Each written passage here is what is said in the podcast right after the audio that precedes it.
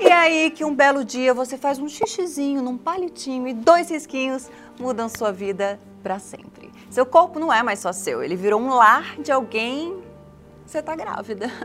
E agora? Se não foi planejado, então nem se fala. Mas assim, mesmo quando a gente quer, quer muito, planeja, na hora que acontece, bate um.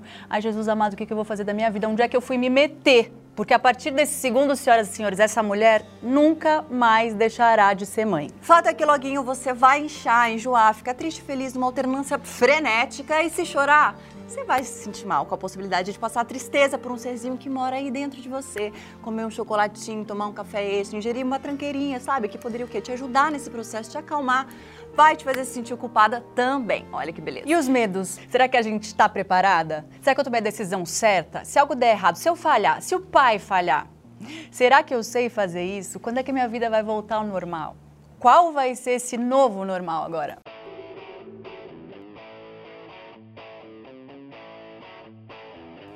Será que eu sei? Nem fala, eu vou abrir nossa roda para tentar achar resposta para isso tudo, chamando a atriz roteirista, uma das integrantes de um dos maiores podcasts, o maravilhoso Calcinha Larga, dona do TED Desromantização da Maternidade e que engravidou do Caetano solteira aos 25 anos. Muito bem-vinda, Ellen Ramos. Quem também está aqui hoje com a gente no telão é a Manu Dias, autora da novela Amor de Mãe, que eu amei saber que o roteiro nasceu junto com a Helena. Botar a filha no mundo e escrever novela é para os fortes. Manu, eu já te ouvi dizer que nós mulheres somos obrigadas a ser controladoras, porque a gente controla a lista do mercado, a escola, as contas. E se jogar no universo misterioso da maternidade é a coisa mais absolutamente sem controle que a gente faz. Será que é por isso que assusta tanto?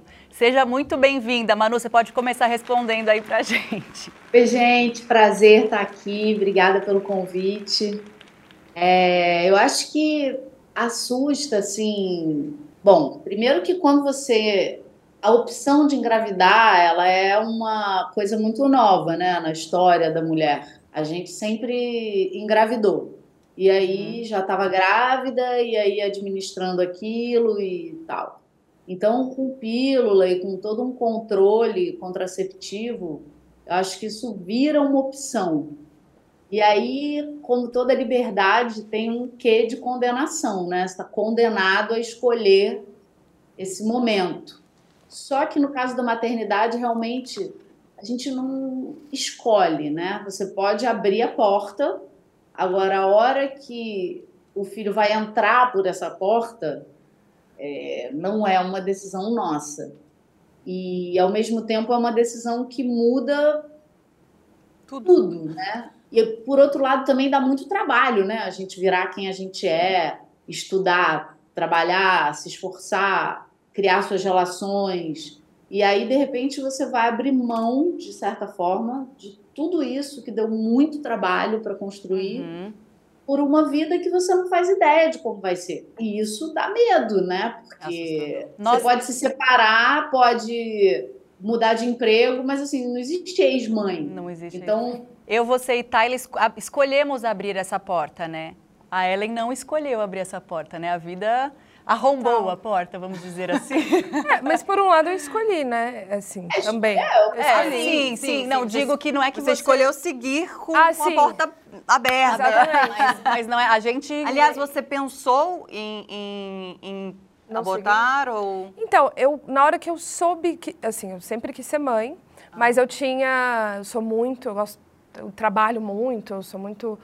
Eu tenho um, uma lua em Capricórnio que é muito ali, né? Do tipo dinheiro, trabalho. Uhum. Então eu tinha um planejamento que aos 40 eu ia engravidar.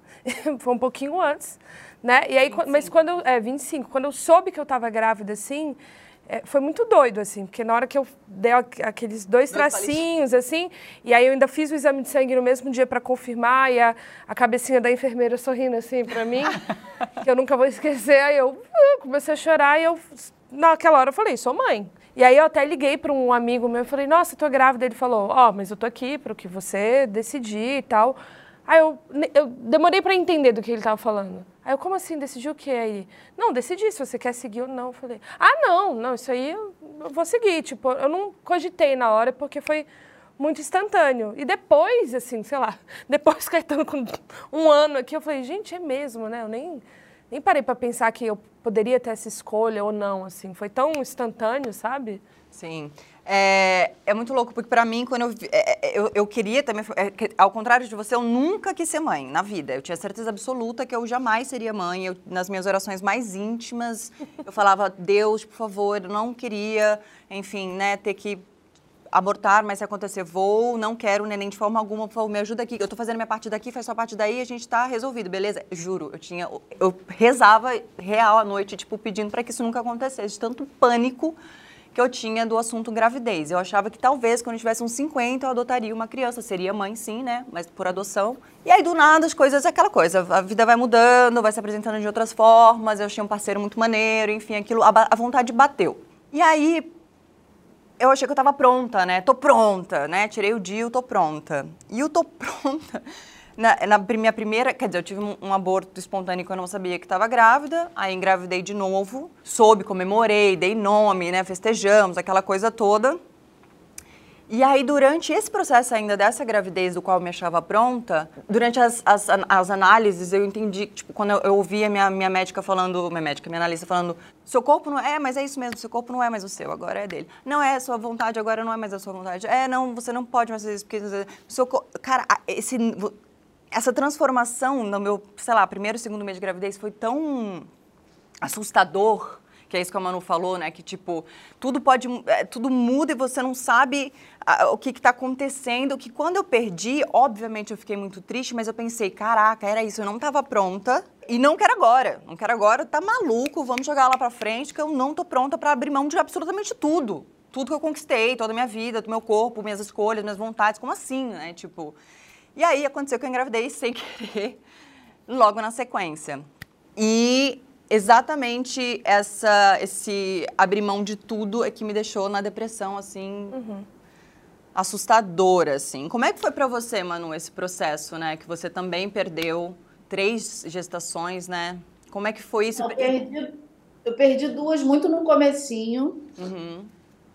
Assim, e e contei para as pessoas, porque até fica assim, depois que eu perdi o primeiro, falar, ai não, agora, então eu te aconselho a você não contar para ninguém. Sim. Porque aí depois você perde e tal. Mas, cara, quando eu perdi, eu tava tão triste, que a última coisa que eu pensava era, ai, nossa, eu contei para alguém, sabe? Tipo, eu nem aí, eu tô assim. Claro. É, é, enfim, então eu também não ligo muito para essa coisa de se eu contei ou não contei. E aí o terceiro bebê eu tinha cinco meses, né? Então aí realmente cinco meses. É, é uma barriga, já é. É uma cesárea já? Cesárea. Cesárea. E, eu, e, e eu, não, eu dei leite. É, Era, é assim, um assunto. Pra casa, eu tinha um, uma, uma cicatriz de cesárea, dando leite e sem neném. Era assim, Sabe quando todos os seus medos. Assim, quando eu comecei a dar leite, eu falei, não, gente, assim, é, a diferença entre a tragédia e a comédia é o número, né? Uhum. Você perde o bebê, tem a cesárea e ainda dá leite. Assim, chega uma hora que você fala, cara, o que, que eu tenho que me expandir? Sabe? Que parte de mim eu tenho que afirmar? O que, que eu tenho que descobrir? Porque, para mim, eu pensava muito nisso, assim. É, escrever, para mim, é uma forma de rezar, assim, a Tala estava falando de rezar, eu escrevo. E aí eu escrevendo no, no, no, hospital, assim, e é, era isso que eu escrevia, sabe? Eu tenho que aproveitar.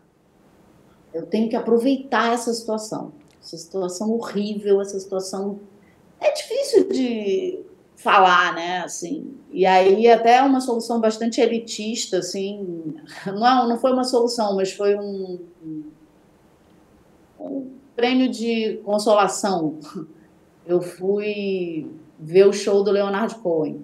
Um, um, alívio bem elitista, mas que naquele momento, assim, eu no hospital, liguei para o meu médico e falei, você acha que eu consigo viajar sozinha daqui a 20 dias? Ele falou, consegue. E aí eu falei, ali, sabe, não sei, eu acho que a gente tem que buscar, assim, é, a minha mãe falava uma coisa muito boa quando era criança, quando acontecia uma coisa muito ruim, assim, ela falava, Manuelinha, é material de trabalho. e assim. Muito bom. E eu acho que é um pouco isso, assim, é, cabe a gente transformar essa experiência desastrosa em alguma coisa. E é isso. E você acha que teve muita mudança do seu. É, para mim mudou muito do meu primeiro positivo, do segundo positivo. Tipo, como é que foi isso para você, né? Depois que você teve essa perda de cinco meses, quando você engravidou de novo? Qual, como foi esse processo? Medo ou não? não eu você separei, não... passei dois, dois anos me reentendendo toda, sei lá, bem assim, profilática, bem estéreo, literalmente, né? E aí, de repente, eu comecei a namorar o Caio, né, o pai da minha filha, e, e nesse momento eu decidi uma coisa que talvez seja uma dica, que é o seguinte: eu nunca falei do assunto, de nada. Então, assim, e eu acho que a semente, assim, a gente tem um vício apolíneo de iluminar tudo, né?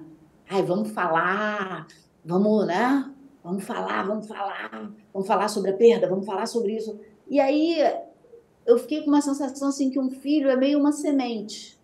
E hoje em dia eu, eu, eu tenho uma terrinha onde a gente planta e as sementes elas precisam de escuridão, elas precisam desse espaço úmido, escuro, às vezes mais morninho, para brotar. E, e aí um dia eu descobri que eu estava grávida eu já tinha. A Helena nasceu, eu fiz 39 anos, dois meses depois, né? E aí eu tava vendo a Ellen falando que teve filho com 25 anos. Nossa, me dá uma inveja, gente. Eu acho que a hora certa é 25 anos. Mas eu falo que eu tive gravidez na adolescência. Porque Mas, era. porque foi um caos, é isso. Ninguém tinha filho ao meu redor, todo mundo me olhava com cara de ET, falava, meu Deus, coitada, sabe a cara de coitada. Coitada. E eu ficava assim, nossa, todos meus amigos estão me olhando com cara de coitada, todo mundo assim, ó.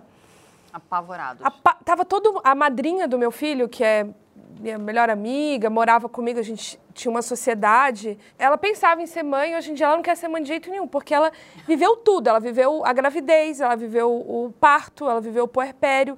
E a cara dela no parto era uma cara assim, ó.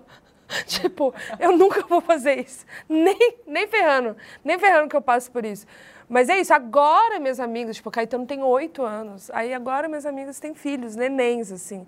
Então fica parecendo que eu tenho um filho de 20 anos está fazendo medicina nos Estados Unidos, de tão, tão distante. distante que é, assim, sabe? Aproveitando isso, é, a gente tinha uma pergunta relacionada. Você se decepcionou com a falta de acolhimento das pessoas? Você falou teus amigos, mas no geral, você imaginava... É porque se a gente pensar o tanto de, de, palpite o tempo todo, né? Você vindo no momento em que todos seus amigos estão parindo, estão tendo filhos e você está lá naquela, naquele moldezinho, né? Na caixinha, com casada com o pai da criança, já vem uma enxurrada de coisas que você nunca perguntou, nunca quis saber, pessoas, né? Totalmente eh, que não foram Total. chamadas. Você imagina nessa situação a quantidade deve, ter sido uma coisa é. enlouquecedora. É tranquilo.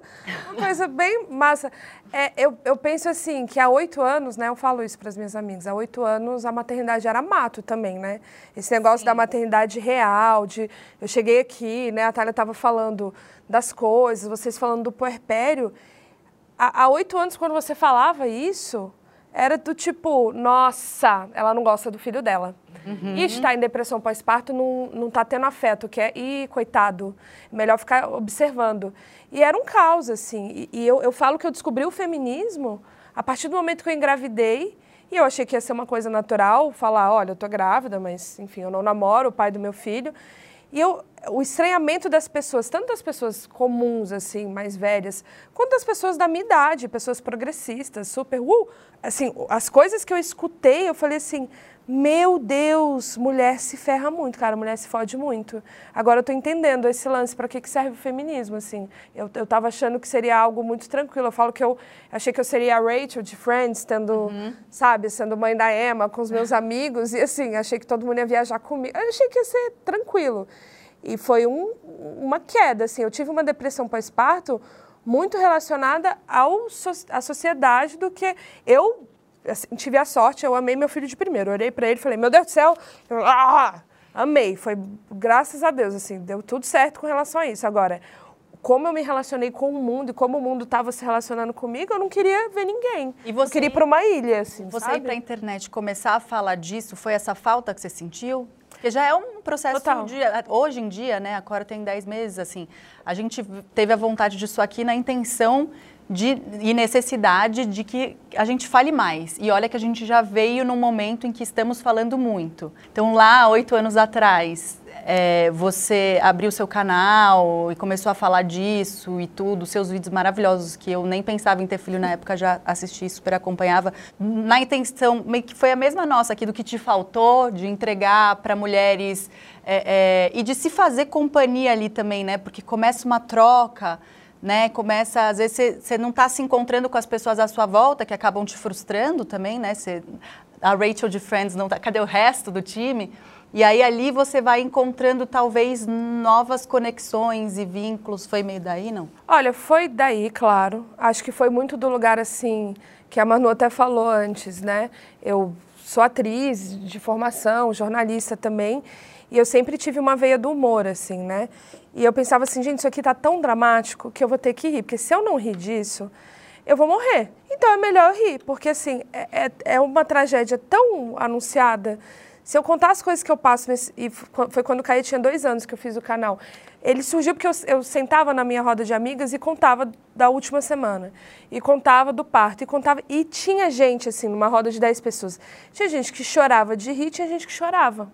E aí as minhas amigas começaram a falar, cara, você tem que fazer uma coisa disso. E eu tava muito rica, só que não, né? É, atriz e trabalhava no audiovisual, no cinema também, assim. Obviamente ninguém me chamava mais para trabalhar. E eu falei, bom, eu preciso. Foi pensando também, eu preciso achar outra forma de ganhar dinheiro e de elaborar isso. Eu queria. O lugar que eu achei muita rede de apoio foi na internet. Uhum. Porque eu não tinha amigas que eram mães. Então, eram os grupos de Facebook da época, os grupos maternos, super secretos, que as mulheres chegavam e desabafavam. E ao, ao ver essas mulheres desabafando, as mulheres que eram casadas e tudo, eu falava: olha, não é só comigo. Tipo, a casada também tem isso. Olha, a outra pessoa também tem isso. E aí foi, eu falei, entendi, as pessoas, a gente está precisando falar mais sobre isso. Ninguém está falando da maternidade do jeito que ela é, cara. E na hora que a gente fala, a gente se identifica e fala, opa, tá tudo bem, eu não sou um ET, vai dar certo. Tem uma frase muito maravilhosa que eu já repeti, outra vez vou repetir de novo porque eu amo, que, que foi uma pediatra que veio aqui e falou, até hoje eu não sei como a gente nunca foi para a rua com cartazes. Eu vou, como não, a gente não, se juntou e levantou cartazes na rua. Qual foi a fa fase mais difícil para você, Manu, na, da maternidade? Olha, a gravidez. Gravidez? Odiei a gravidez. Assim, Vamos junta. Odiei demais, assim, e, e eu odiava praticamente tudo com relação à gravidez, assim. A aula de yoga, a, a hidrogestante, é, a, a, compra do, do enxoval é uma angústia. Sabe, a mulher, ai, você quer quantos coeiros, quanto pano disso, pano daquilo. Eu, não, eu falava, gente, eu não faço ideia o que, que são todos esses paninhos de tamanhos diferentes. E, e tudo, assim. Agora, por exemplo, a ideia de fazer um parto né, normal, né? Um parto, digamos. Eu, isso para mim é assim, jamais me ocorreu essa ideia, assim, para mim normal era cesárea, assim. E quando eu falava isso, tinha gente que me olhava tipo como se eu estivesse falando assim, eu vou afogar a minha filha quando ela nascer. É muito assim, legal. então, assim, o parto da Helena foi uma cesárea, mas o nascimento foi humanizado. São coisas diferentes, né? Uhum. Eu fiz uma cesárea, mas tocou musiquinha na sala, ela mamou dentro da sala de parto, ela nunca tomou banho na maternidade. A Helena foi tomar banho com sete dias, até porque o bebê não nasce sujo, né? Ele não precisa tomar banho. É, então, assim, ela nunca foi para o berçário. Eu estava ótima, descansada. Eu tenho amigas que ficaram, sei lá, 20 horas em trabalho de parto, e aí depois o neném nasce e a, a mulher está exaurida, não consegue nem, sabe, ficar com o bebê ali porque está morta de cansaço. Então, assim, eu também acho que bebê Bebê bom é bebê no colo, sabe? Se nasceu assim, se nasceu assado, acho que tem muita mulher que fica frustrada porque não faz um parto natural. Eu não acho natural, sim, mas é porque assim, Ou tipo, ai não, vou parir a cocorada. Cara, quantos anos você não cocora? Vocês têm uma vida totalmente urbana, assim, uma vida 100% urbana, você não acocora há 20 anos, 30 anos, você vai acocorar agora? Na hora que sua filha vai nascer. E vai te exigir tudo, né? Vai te exigir. Eu acho muito louco, assim, eu tenho uma amiga que, cara, ela foi ter parto em casa, eu, o que eu acho que isso é uma opção de cada um. A pessoa quer fazer, faz. Mas tem, né, não é sempre lindo, entendeu? Essa minha amiga teve o filho, depois teve que ir para o hospital ser operada. Não era melhor? Entendeu? Eu não sei. Cada um faz o que quer. Pra, mas acho que assim, sem preconceito. É lindo parir numa banheira, nananã, tá com dor, faz uma dança. Assim, eu tô com dor, eu quero uma anestesia. E, e, acho que eu isso não me faz menos mãe, entendeu? Nem um pouco. Isso é um absurdo, assim. É, é eu desde sempre. É, para mim, então a sua gravidez, Manu, foi para você foi pior, assim, de, de dramático do que. No momento que Helena nasceu. Do que o seu puerpério. O seu puerpério você acha que foi melhor do que sua gravidez? Nas dificuldades? Eu, e, eu, e, eu, me lembro. Eu arrisco de... dizer que eu não tive. Porque foi assim, na hora que Helena nasceu, é isso que eu, que eu... eu sabia tudo. Assim, ela nasceu, ela começou a mamar, ela mamou, só mamou até sete meses, era uma loucura. A livre demanda que só é livre para o bebê, né? Para a mãe é uma escravidão, mas é maravilhoso. Eu amei amamentar, amei. Assim, eu me senti conectada com as baleias. É, sabe? Eu senti que eu era uma mamífera. Eu também. É muito a gente louco, tem, né? A gente tem essa, eu te perguntei isso porque é, até acabei de ver que tem um, é, gente uma, tá, uma tá parada igual aqui. É. A gente também teve uma. Eu odiei estar grávida, foi horrível. Foram oito meses e meio dos piores dias da minha vida, real, assim, tipo, sério, assim, é um negócio, nem sei explicar. E eu tinha certeza, inclusive, que eu jamais, jamais, jamais, jamais, em hipótese alguma, passaria por aquilo de novo, até ver a cara do Chico falar dentro do hospital, que tinha acabado de parir, com um rasgo ali, também tive cesariana. E eu olhei e falei, eu quero outro. Tipo assim, quero passar por isso tudo. Tipo, Renato só me olhou assim, né, que passou por toda a minha depressão, toda a minha dificuldade, falou, você tá bem? Chama o médico. Que, que, que, que? Enfim, mas meu, meu, minha gravidez foi tão horrorosa que o meu puerpério foi tipo, quem? Puerpério? A claro liberdade. É, foi tipo, é. gente, não. E, já, e, e, já a gente fez esse caminho oposto, porque eu tive uma gravidez maravilhosa. É, eu tive um parto vaginal, então eu dancei no meu parto. Tudo isso aí que você falou, eu estava lá. Eu tive e, parto vaginal. E foi uma coisa que aconteceu, assim, meu parto foi super rápido, minha filha veio, eu arrisco dizer que eu senti mais prazer do que dor, uma coisa meio louca, uma catarse muito louca, que eu nunca sonhei, eu, não era um sonho, eu sempre falava, eu quero um parto gentil.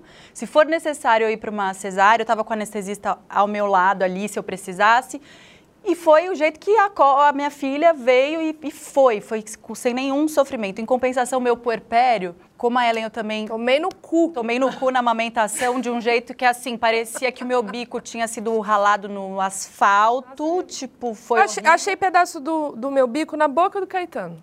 Você sabe não que... tô zoando, eu achei, eu peguei da boca dele e falei, olha, o Você pedaço do meu o, bico. o meu bico esquerdo, o buraco foi tão profundo que eu tenho queloide na cicatrização, deu queloide no meu bico esquerdo. É, eu, eu, tive que cauterizar também. Tão pesado que foi. E eu me lembro de ter essa conversa com a Tayla, né? Chamar ela em casa e falar, falar.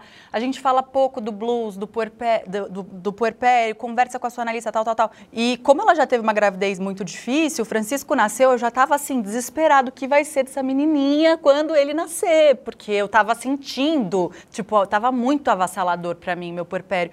E aí eu chamei ela em casa falei, bom, mas também estou falando tudo isso que ela só vai entender quando chegar a vez dela, né? E o Francisco nasceu e ela estava assim, ela falou, Marida, foi tanto sofrimento no, no processo todo, o parto também foi um parto de risco, tudo, que eu tô maravilhosa. Ela falou, tô ótima, eu tô maravilhosa. Então é, é tão. É, é cada tão... um, cada um. Não era justo também, né? A pessoa teve uma depressão bizarra, que eu não tomava banho, não comia, não levantava da cama, era um vegetal, assim, eu pensava, quero morrer. Era de fato essa sensação que eu tinha, horrível, que eu nunca tinha, nunca tive depressão na minha vida até a gravidez. Então eu não sabia é, que Não, a minha não foi tão pesada assim. Eu, eu trabalhei muito, Mas assim, eu, por exemplo, eu sou muito ativa. Aí eu tinha, eu não tinha sono, eu tinha ataques de narcolepsia. Tipo assim, eu tava aqui, de repente eu dormia. Assim, era uma coisa assim muito louca. Aí, tipo, eu comia 20 limões por dia, porque eu passei três meses com dor de cabeça. Era assim, é. mas, mas eu não estava deprimida, simplesmente uhum. eu, eu, eu sabe, nada processo de transformação, né? De não reconhecer o corpo, o gosto, é. o, o, descontrole da hora que você vai dormir, o descontrole do, da dor de cabeça. É, eu tive Tudo, essa. Um uma falta de disposição e, e, e, sonhos bizarros, né? Isso eu tenho até assim, hoje. Sonhos bizarros. Até hoje eu tenho esses sonhos bizarros. Não, gente, eu era. Sabe que o Bill? Eu. Esfaqueava, esquartejava geral. Grávida eu era assim, literalmente, como tipo assim, eu degolava 30, 40 pessoas num sonho. Uhum. Eu, assim, eu era um, uma serial. Assim, era uma coisa muito louca. Agora, vai entender. A sua fase mais difícil, você falou que lá com dois anos. Não, é assim, eu, eu, meu parto foi. É isso, eu com. Acho que com sete. Doida. Sete meses eu tava assim, no interior do Rio Grande do Sul, numa ilha segurando câmera, assim. Eu tava assim, vambora. Grávida. é, ativa, assim. Tá. Até. Chegou no nono mês que eu não consegui estar mais tão ativa, aí eu fiquei puta. Falei, agora podia nascer, vambora. Tive parto vaginal, que romanti, né, idealizei, fiz playlist e tudo tal. Chegou na hora, é, eu fui pro hospital, tinha uma britadeira do lado, uma reforma. A, a médica falou: Você quer fazer parto em casa? Eu falei: Olha, meu pai e meu irmão, se eles verem sangue, eles desmaiam. Minha mãe já tinha falecido, né? Eu falei, então, sem condição. Meu pai e meu irmão são tão em pânico com coisas de mulher que eu cheguei no hospital em trabalho de parto e eu vi a cara deles eu falei, pode, pode ir embora para casa, vai demorar. Deixa, deixa aqui com a minha doula, vai embora. Porque eles estavam assim, eu achei que eu ia ter que acudir eles, entendeu? Uhum. Falei, é melhor ir embora. O parto foi um caos, mas foi muito bonito. Eu falo que eu, eu poderia parir uma vez por ano. Jesus. Eu Porque também. eu achei que foi. Sei lá, eu, eu senti que eu morri no parto e nasci eu de novo, também, sabe? Eu também. Foi uma catarse. Uma assim. catarse muito. Agora, eu tive uma amamentação muito difícil, eu não tive leite suficiente. O Caetano nasceu muito grande, então tem aquela coisa de acompanhar o bebê que nasce grande demais para ver se ele não vai. E ele perdeu muito peso. Então eu tive que, nos primeiros 20 dias de nascido o Caetano, eu fui no banco de leite todos os dias. Então eu fiquei muito cansada. E nesse cansaço, depois de um mês, eu vim com uma depressão que eu nunca tinha tido. Sempre foi a pessoa assim, minha mãe já tinha morrido, imagina. Mas eu nunca tinha sentido o que eu senti, que era uma apatia. Eu acho que o problema da depressão é que não é uma tristeza. Tristeza eu sinto. Eu sou dramática, eu escuto, sei lá, Radiohead, eu me jogo no chão. Agora, o problema da depressão é que eu, com um bebê de um mês, eu senti uma apatia de tudo. E eu falei, ferrou, eu, eu preciso estar viva, eu preciso cuidar do meu filho, sou só eu. E aí foi muito difícil, assim, até eu dar uma recuperada, que foi ali até os sete meses, eu lutei muito com a depressão, eu não adaptava com remédio, a amamentação e remédio como é que faz, e aí eu queria dar um pouco de leite ainda, e eu complementava, e aí, nossa, foi assim, eu, eu, eu lembro de pouca coisa que eu falo assim, foi tão traumático que eu acho que minha memória apagou.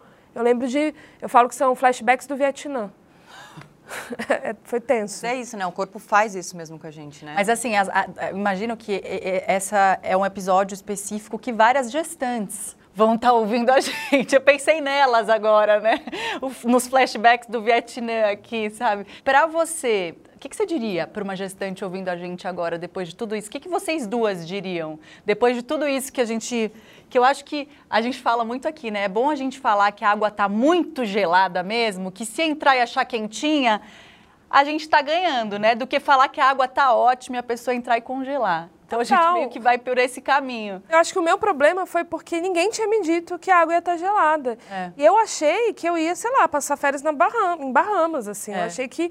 Então, eu t... foi uma falta de preparo. Acho que por minha mãe já ter falecido. Acho que eu fui elaborar o luto da minha mãe ter morrido. Nossa, no pós-parto. No pós-parto, porque eu falei, nossa, fudeu. É. Entendeu? Ninguém. Que, cadê minha mãe para me dar o apoio aqui? Eu fui entender que, que era ser mãe solo no puerpério, que eu achei que ia ser tudo. Aí eu falei: não, gente, faz muita falta uma pessoa que tenha a responsabilidade igual a minha, que esse filho também seja dessa pessoa. É, então eu fui elaborar muita coisa nesse primeiro ano. Então por isso que foi tão difícil. Eu acho que hoje eu, eu vejo minhas amigas que eu dou aquele preparo e, e tá tudo bem, e eu falo: olha, cada caso é um caso, uhum. entendeu? Eu, o que eu falaria para uma, uma gestante que está vendo a gente, ou uma, uma mãe que está querendo ser mãe por via de adoção e tudo, é que vai passar. O momento difícil, ele passa.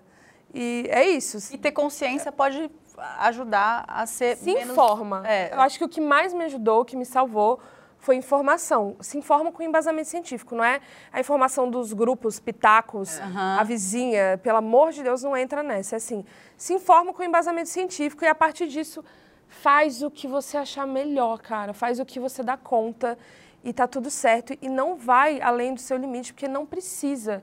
Eu acho que o, a maternidade, talvez ela seja tão é, maluca, assim, deixa a gente tão doida, porque é, a gente sempre, sempre falam pra gente que a gente tem que fazer mais do que a gente acha que tem que fazer. E não precisa, cara. É, é sobre amor, sobre cuidado e vai, vai até o seu limite. Não precisa passar do limite 20 vezes. Aí começa a ficar uma coisa ruim. E não é para ser ruim, sabe? É para ser massa. É, eu amo ser mãe, entendeu? Apesar dessa loucura toda. Eu acho muito massa. Eu, eu acho é, maravilhoso. Falou, ela falou dos flashbacks do Vietnã, mas ela chegou aqui sentando falando: Ó, oh, gente, tô vindo do futuro aqui falar para vocês que, tipo, a energia né, era num outro lugar já, num lugar de respirando um ar fresco delicioso, quase em Bahamas ali com seu filhão, Isso. né? Companheiraço. Massa demais. Penso em ter outro? Penso, louca. Eu posso ser louca. Mas aí essa, é, a gente esquece, né, Manu? É. A gente esquece. Você já esqueceu a gravidez, os, os, os seus então, momentos mais grandes na gravidez? Eu tenho 45 anos, né? Então, assim, eu tenho uma, uma, uma certeza que eu tenho nessa vida que eu não vou ter outro filho. Mas dica para quem está grávida, talvez a melhor dica seja tome sol no bico do peito.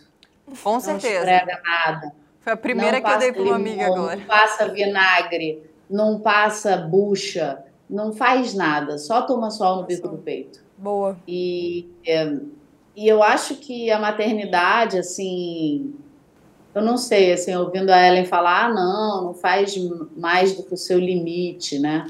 E eu acho que a maternidade, o desafio dela é que ela já nasce empurrando a gente para além do maior limite humano, que é a questão da mortalidade. Eu acho que quando a gente vira mãe, é, e eu me lembro de olhar a Helena e falar: não posso morrer. Total. É, nos próximos anos, eu, eu tenho que ser imortal nos próximos anos. E eu acho que isso já é botar a gente muito, muito, muito além de qualquer limite, não só como mãe, como ser vivo, assim, né?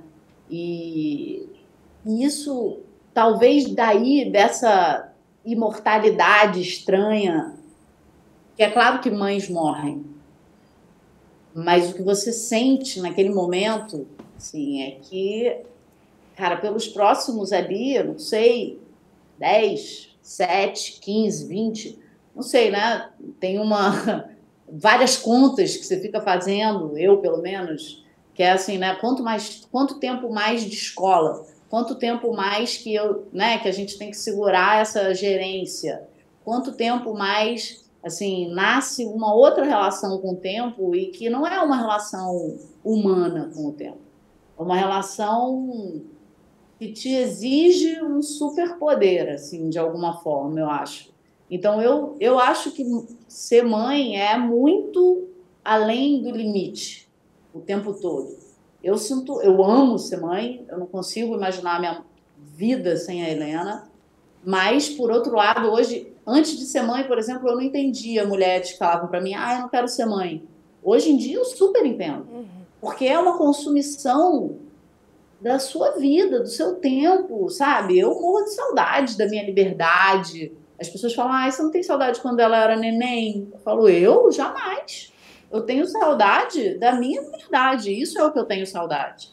Então, eu tenho saudade de poder mudar de ideia, eu tenho saudade de poder arriscar mais, né, com relação à minha estrutura, por exemplo. Hoje eu não posso arriscar a minha estrutura, minha estrutura ela não é minha mais. Então, eu acho que é cansativo. Assim. Não, Manu, eu acho que é, é, é, muito um lugar. Eu falo assim que a, eu não sabia que, que era neurose e a maternidade me, me trouxe a, a, a, lucidez do tanto que, eu, que, a gente se torna neurótica, né? E eu falo muito esse lance do segundo filho, e às vezes eu fico com medo de falar isso, mas eu acho que é, é importante falar. Eu não teria um segundo filho porque é isso, foi muito difícil, porque agora que a gente está numa vida legal, eu dou uma escola boa, eu prezo muito pela minha liberdade, eu vou viajar agora sem o meu filho, eu já estou assim, nossa, difícil, mas importante. Todas essas coisas. Mas esse lance que você fala, por exemplo, da morte, como a morte bate na maternidade, tanto no sentido eu não posso morrer, eu penso muito assim, eu tenho um contrato com amigas, assim, vamos no cartório para se morrer, você que vai criar meu filho? Você que vai cuidar dele? Total, total, é, gente. Total. Isso, total. Eu, gente, eu, eu tenho, botei tudo no papel. testamento. eu botei é tudo no papel real. Falei, tem que botar. Tem que eu botar. fiz testamento. Calhou de eu estar assinando uma união estável com o pai dela, e aí eu falei, já estamos aqui, já estamos assinando uma união estável que a gente não tinha, e a gente tinha, por outros motivos, a gente teve que fazer. Eu falei, vamos aproveitar e já está tudo meu lá. Né, porque se a gente acontece alguma coisa, eu nem sabia, mas eu fui descobrir que se acontece alguma coisa, a Cora só consegue ter, comigo, ela só consegue ter acesso aos meus recursos depois de 18 anos. Sim. Senão alguém vai ter que ficar no. Enfim. Não, e o lance do segundo é, filho é. é esse motor. E aí, Sim, como é que. Exato, é. Eu já organizei tudo, Capricorniana, eu também. já tá tudo eu no papel. Esse tudo no papel. ano do testamento. E dá um trabalho horrível. Horrível. Assim, porque e lance... você acha que não tem que resolver nada quando você não vai tem que ver. Tudo são milhões de soluções. E como é que vai ser? Cadê? Essa pessoa tem os contatos? Engraçado que pensar nisso também me trouxe umas crises de ansiedade muito uhum. absurdas. Eu nunca tive medo. Eu fui uma pessoa que andava na rua, sabe, assim, nunca tive. Eu tenho medo, assim, o, o, o meu marido viaja muito. Então eu fico sozinha em casa hoje em dia, eu e ela, eu fico apavorada. Vou dormir no quarto dela, eu tranco a gente, eu fico pensando, eu crio coisas na cabeça ah, não, absurdas é o tempo surreal, inteiro. Surreal. É, desde, tipo, sei lá, nossa, descendo a escada na minha casa pro café da manhã com ela no colo. Papel, nossa, se meu cachorro é. passa e eu caio e ela cai do meu, eu tô é, sozinha aqui com ela. Até assim, essa coisa de grupo de mães, um tanto de vídeo com a quantidade absurda de assaltos com bebezinhos que tá, tá, tá é, sempre teve, mas está um momento especial aqui em São Paulo, nos bairros que eu frequento muito, e vi vídeos que foram gatilhos assim. Não, assim, acabou para mim. Eu recebi acabou esses vídeos vida. e não abri. É Também refluxo, é uma... o refluxo volta assim, ó. E assim, de tirar o meu sono, assim, de eu ficar sem dormir e ficar. E aí eu comecei a ser uma pessoa com medo e com muita, muita crise de ansiedade, mas foi uma coisa que eu nunca tive. Eu também, mas e o lance do segundo filho que eu falo, e eu tive que falar isso análise, né? Porque não dá para mentir uhum. nessa palhaçada. E eu falei, às vezes eu, eu fui entendendo o que, que era o desejo de ter segundo filho, porque eu vi que não era muito um desejo. E eu falei, nossa, o desejo meu de ter um segundo filho ou uma segunda filha é porque eu tenho medo que se acontecer alguma coisa com o Caetano, eu vou morrer. Claro, tipo, total. Então eu tenho Essa que ter um outro, outra pessoa para amar também, tanto assim. Total. Total. Entendeu? Olha que doideira. Eu já penso que se eu faltar, ela precisa ter outra pessoa. Também. Também. Sabe, ali. Não, mas eu acho, cara, ter um filho é uma das coisas que dá mais insegurança. Um. Porque é isso, eu falo assim, cara, o meu coração tá batendo fora de mim. Assim, se acontecer alguma coisa, eu vou morrer. É, é, é, é isso aí, essa sensação. Pô, acabou a minha vida. Agora, uma coisa que eu queria é, complementar que a Ellen falou, essa coisa de não fazer mais, bom, eu sou baiana, né? E na Bahia, graças a, aos orixás, provavelmente, a prateleira da culpa é pequena. E isso é uma coisa que eu recomendo muito, a mãe que está grávida, assim. A mãe que seu filho tem é você mesmo. Assim, com, cheio de problema, cheio de coisa ruim também. E você vai tentar ser a melhor mãe que você puder, mas assim, cara, mil coisas vão dar errado. Assim, o filho vai se machucar e quando ele for pequeno, e quando ele crescer, a filha vai se apaixonar por um cara, um boy lixo, que vai fazer ela sofrer. Tipo assim, tudo vai acontecer também com seu filho, né? E, e, e as coisas não são responsabilidade nossa. Claro, muita coisa é, muita coisa não é. Então, acho que essa coisa da culpa da mãe é um lugar onde a gente tem que atuar muito e não comprar todas as culpas que estão lá à venda, sabe? E são muitas, né? É o tempo inteiro. Pessoas jogando culpa. Eu conversando com uma pessoa esses dias falando, nossa, relaxei com o sono da minha filha, porque eu ficava tentando, o que, que eu estou fazendo errado? O que, que eu estou fazendo errado? E agora eu parei de preocupar, ela está dormindo muito melhor e tal, não, mas ainda acorda, acorda. É, não, se você tivesse feito alguma coisa diferente, talvez ela já tivesse é, é, é, dormindo a noite inteira. Eu falei, não, peraí, você não entendeu. Eu tô te dizendo que eu me libertei dessa culpa de ter essa responsabilidade e você tá jogando para mim ela de novo. E é alguém que você confia, alguém que você está trocando ali. Imagina as culpas. A Tayla né, abriu aqui nossa conversa falando disso, né? É, é, abdicar de muita coisa, por muito pouco a gente já, já a, a, a prateleira, a sua prateleira da culpa era apertadinha, porque a minha, vou falar Nossa. que eu tenho um closet da culpa lá um em casa. Um closet também. Um closet. 200 metros quadrados. É, qual era o tamanho do seu closet? Cara, isso é doido, porque o meu closet, ele era bem, ele era uma prateleira. Olha. Só que eu, eu falo, eu escrevi um texto, eu tenho uma newsletter que eu escrevi sobre culpa, né? Teve uma edição que era culpa. E eu entendi que muito da minha culpa ela foi aumentando porque eu fui aceitando a culpa que o outro achou que eu deveria ter. Porque não era minha, ela não vinha de dentro de mim, ela sempre. Eu fui analisando a culpa, ela vem de fora e você engole, vem de fora.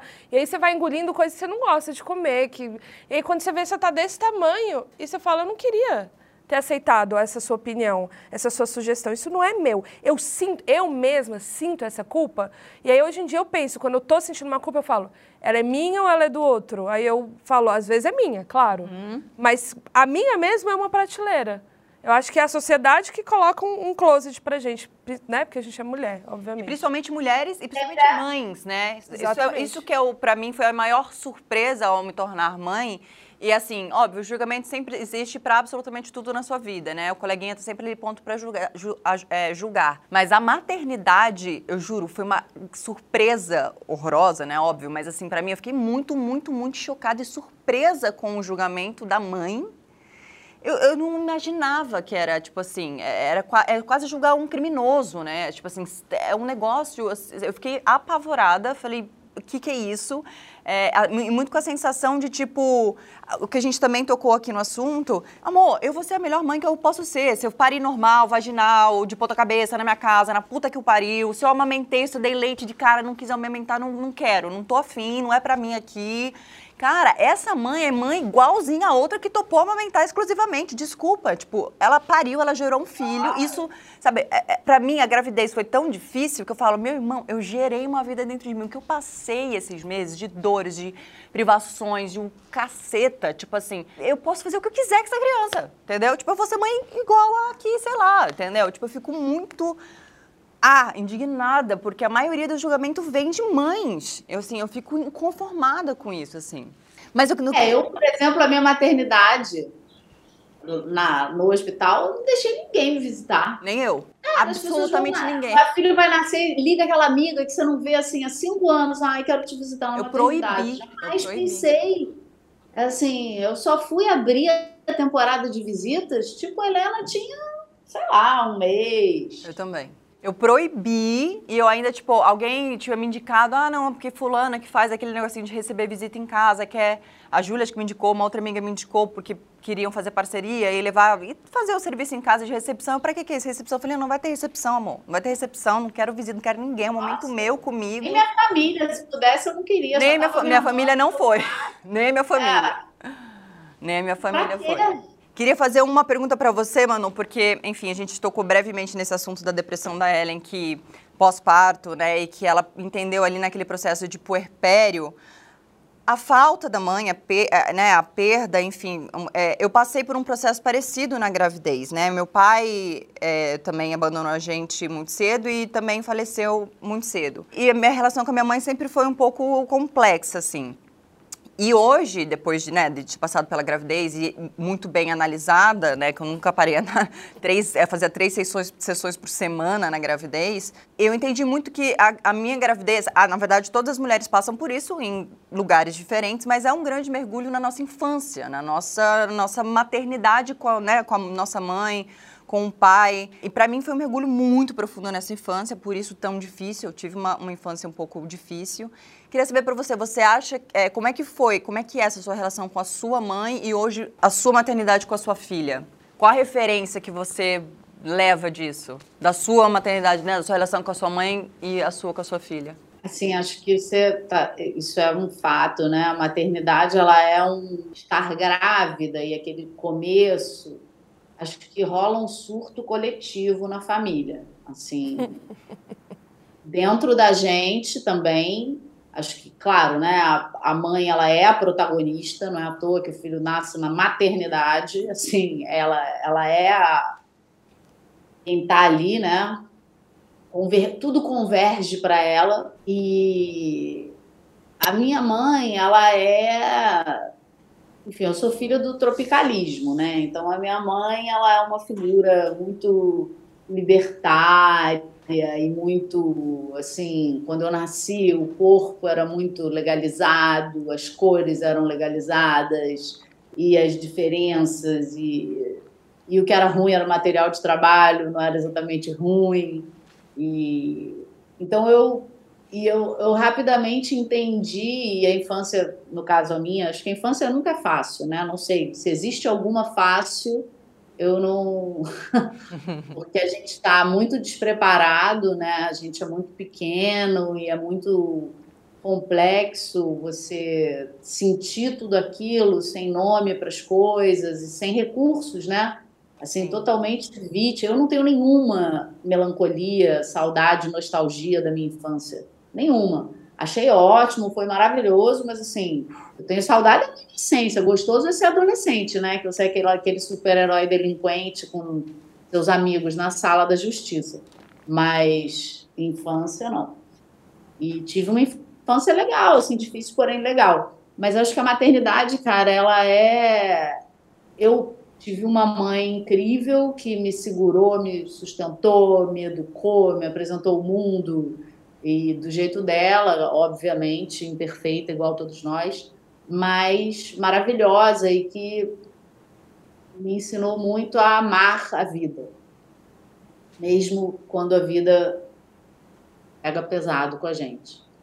Então, essa é a minha referência, assim, minha mãe é uma super parceira até hoje e obviamente é uma relação intensa, né? A relação de filha com mãe, eu acho que é a mais intensa de toda essa análise combinatória, filha com pai, filha com mãe, mãe com filho, filho, porque ali vem a coisa da mulher, do feminino, da loucura. E quando a Helena nasceu foi muito assim, ah, todo mundo quer dar uma opinião, entendeu? Ah, não, bota uma moeda no umbigo, amarra o umbigo da criança. Tipo, e ela, por exemplo, cismou que a Helena tinha que chupar chupeta. A Helena não gostava de chupeta. Aí ela botava chupeta escondido, sabe? Tipo assim, umas coisas muito loucas.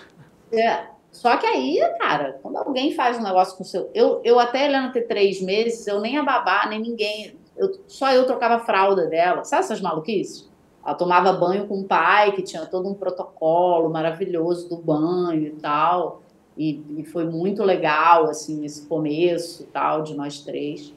Mas tá maluquice, né, gente? Todo mundo fala uma coisa. E aí, quando você vira para sua mãe e fala, ok, eu vou fazer diferente de você, ela se sente muito criticada, né? Assim, então. É, é, é esse, esse, quebra. Esse cada um fala uma coisa, até é uma dica que eu queria dar aí, se tiver gestante, tentante ouvindo a gente, que uma das coisas que mais transformou meu puerpério, que foi pesadaço, é, é, e a minha dificuldade na amamentação e tal, era, eram tantas opiniões contraditórias, e não estou falando do coleguinha ou da sogra, não, era o dentista querendo cortar o não sei o que na boquinha da minha filha, com o pediatra falando outra coisa, com a consultora de amamentação. Eram assim, os especialistas que eu escolhi me falando coisas completamente. A sensação, eu brinco, que era tá numa estrada escura, escura, breu, com cinco GPS ligados, cada um me mandando para ir para uma direção diferente e eu comecei a surtar e parei completamente de me ouvir de ouvir, de prestar atenção na minha filha, né? E aí teve um dia muito, muito mal, eu estava muito, muito, muito mal, dando mamar para ela, assim, mordendo toalha, é, chorando na lágrima, assim, na cabeça dela. Eu lembro do Guto entrar no quarto e eu aos prantos falar, não consigo mais. Tipo, não, não vou mais, vou suspender o peito, meu peito. E as pessoas me mandando ofertar mais o peito, ofertar mais o peito, e a sensação era ir ralar o meu peito no asfalto mais, mais, mais e chorar. E aí foi quando eu desliguei todos esses GPS e fui tateando sozinha o meu caminho, porque eles me atrapalhavam, inclusive, de prestar atenção na minha filha, que era a maior responsável, porque aquilo ali só dizia respeito a mim e a ela. E você bota a pessoa, tô até arrepiada, de, de verdade, assim porque foi muito, muito difícil para mim. E aí aquelas pessoas, elas ficam mais importantes e sábias, né, e, sobre aquela relação. Uhum. E aí quando eu silenciei todo mundo, que foi assim, no, no, no, meu limite da dor e do emocional e do meu cansaço e de tudo, que eu consegui, tipo, então peraí, eu vou Aí, enfim, foi toda uma estratégia que eu tive e a vida foi, fui pegando a minha vida para mim de volta e a minha filha. Parecia que eu estava vivendo que eu não estava ali, assim, uma coisa meio preto e branco. E aí foi voltando a ter cor, quando eu peguei a responsabilidade para mim de novo e falei, tipo, cala a boca todo mundo, todo mundo fica quieto, que agora eu preciso voltar a respirar para poder. E muito o Guto também de falar, cara, a sua intuição sempre foi o seu sabe? Sua maior bússola, assim, sempre foi a sua intuição. Você, você, sempre deu tanto valor a ela. Cadê ela agora? Que ela virou a última na fila, né? Na, nas, vamos resgatar. Último e, GPS. É, não, nem, nem tava ali. E aí essa dica eu queria muito poder dar, assim, para quem está ouvindo a gente. Não se perca, sabe? Não, não perca o controle, assim. Se tiver muita gente, sabe? Tenha o seu... Acredita que você é a mãe desse bebê. Não tem ninguém melhor para estar tá nesse papel do que você nesse momento. Então, quando as pessoas estiverem falando muito ou distraindo, te distraindo do que realmente importa, se aproprie, se aproprie, tenha certeza que a gente vai errar pra caceta. Estamos só começando, assim, muito. Mas não tem ninguém melhor que você para exercer esse papel agora. E não deixa ninguém te fazer questionar isso. Porque é muito louco, né? A gente se questiona mesmo. Muito, mas eu queria agradecer a Manu que ah, tem Manu, que deixar a gente. Obrigada, Manu. Ah, eu tenho eu mais aqui, 15 minutos, se quiser. E eu aqui elaborando, fazendo minha catarse do dia, né? Só recebi um vai... aqui, Manu precisa ir. Não, eu, te, eu olhando para colega. Eu acho muito não, eu consigo ficar mais, ó, temos mais 19 minutos. Agora, você sabe que, eu não sei, porque quando, quando a Helena nasceu, eu falava assim, ah não, dá o banho morno. Cara, eu perdi a capacidade de saber o que era uma água morna. Uhum. Eu, ficava, eu, colocava o cotovelo. E eu comprei um termômetro. Eu também. Ai, gente, eu uso termômetro até hoje. Eu também, eu comprei. Gente, é a coisa mais louca. Então, assim, eu, eu, não sabia mais botar a mão na água e saber se a água estava morna. E aí a importância também. Não, e às vezes, às vezes que eu tento não usar o termômetro, eu ponho e falo, ih, acho que tá quente demais. Aí eu ponho um pouquinho mais de frio. Eu, ih, eu acho que tá fria pois demais. É. Aí eu, eu, fico nessa, falo, ah, dá aqui o teu, cadê o termômetro? E aí a importância e, também tipo... de estar rodeada de pessoas que te façam sentir segura. Porque também tem a rede de apoio e tem aquela, aquelas pessoas ali à sua volta que fazem, te fazem sentir insegura né? Que ficam o tempo todo questionando suas escolhas, sugerindo que não deve ser bem assim, ou essa água aí vai queimar a criança, essa água vai queimar a criança. Então, você já tinha uma pequena neurose ali, acabou. Se era um termômetro, vamos comprar mais dois e botar um em cada canto é. da banheira, porque é alguém que vai te alimentar. Ou a neurose, né? Ou, tipo... Tá, é você que sabe fazer isso. Vai. Eu Se você acha que tá bom, tá bom. Louca. Cara, eu, eu assim, eu dei uma sorte, isso não sei também se serve de dica, nem sei se eu posso falar dela, mas enfim. Eu encontrei uma. Eu elegi, e eu acho que a gente tem que eleger, porque realmente, assim, é, é ciência humana, sabe? Então você tem que eleger alguém e falar: essa é a pessoa que eu vou ouvir depois de mim. Primeiro eu vou uhum. me ouvir. Uhum. E aí eu vou ouvir essa pessoa. Isso. E eu encontrei essa mulher, que é uma mulher que estuda amamentação há 40 anos e tal, papapá. E eu falei, cara, vai ser ela. Porque. E funcionou muito. Assim. Então, eu não ouvia absolutamente mais ninguém. assim, eu falei, cara, vai ser eu e essa mulher. Eu fui e no... ela, por exemplo, ela, ela ensinou para todos nós, em cima de estudos e mais estudos, por exemplo, os bebês não têm cólica o bebê tem refluxo. Na hora que você fala isso num meio, as pessoas têm convulsões.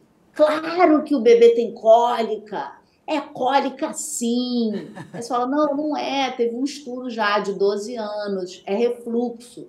Porque o, o, o coisinho aqui ainda não tá pronto. Formado, não tá total formado. Fecha. Uhum. Então o leite volta. E o bebê o quê? Você troca, dá de mamar, tem que trocar a fralda, porque o bebê faz xixi, faz cocô. E aí você faz o quê? Vira o bebê de cabeça para baixo. Então o leite volta todo. E isso vai acidificando o negócio. Então o bebê até três meses ele tem que ficar sempre inclinadinho, cabeça para cima um pouquinho assim, a 45, 30 graus, sabe? Então, assim, por exemplo, eu fiz isso. Aí, cara, eu não perdi uma noite, assim, a Helena era um bebê, sei lá. Nossa, vou usar isso pro segundo, porque eu jurava que tinha cólica, para mim meu neném tinha muita cólica e refluxo, porque ele era um neném que golfava, tipo, mas assim, jatos ele realmente foi diagnosticado com refluxo, né? Então, assim, eu jurava, nunca soube que não existia cólica. Pelo contrário, você falava, nossa, teve muita cólica. que massa. É, eu, fiz, eu fiz a mesma coisa que você. Foi o pediatra da, da minha filha foi quem eu elegi como essa pessoa, esse universo, um único GPS ligado. E provavelmente eu, ele foi o escolhido porque ele foi a única pessoa entre todas essas que se preocupou comigo. Ele foi a única pessoa que olhou no fundo do meu olho e perguntou como é que eu tava. Antes de analisar o peito, a mamada, a pega, o não sei o quê, não sei o quê, porque tem todo um mercado por trás. Tem que cortar freio, tem que não sei o quê, tem que. É um mundo novo que se abre, né? E aí ele foi a primeira pessoa que se preocupou nessa mãe. Como é que essa mãe tá? Então, e ele a, com, veio comigo até hoje, então assim, ele também muito responsável, né? Que também desliguei todos os GPS, eu também elegiu. Você teve uma pessoa assim? É que você escolheu? Cara, eu tive, eu tenho minha tia, né, que é, enfim, irmã da minha mãe e tal. Ela era, eu fui para Brasília ter o Caetano. E aí tem a minha tia e a Fatinha, que mora com ela, assim. E aí elas eram meu, meu salva-vidas. Minha tia nunca foi mãe, mas ela vinha muito naquela medicina antiga, assim, que é meio dura.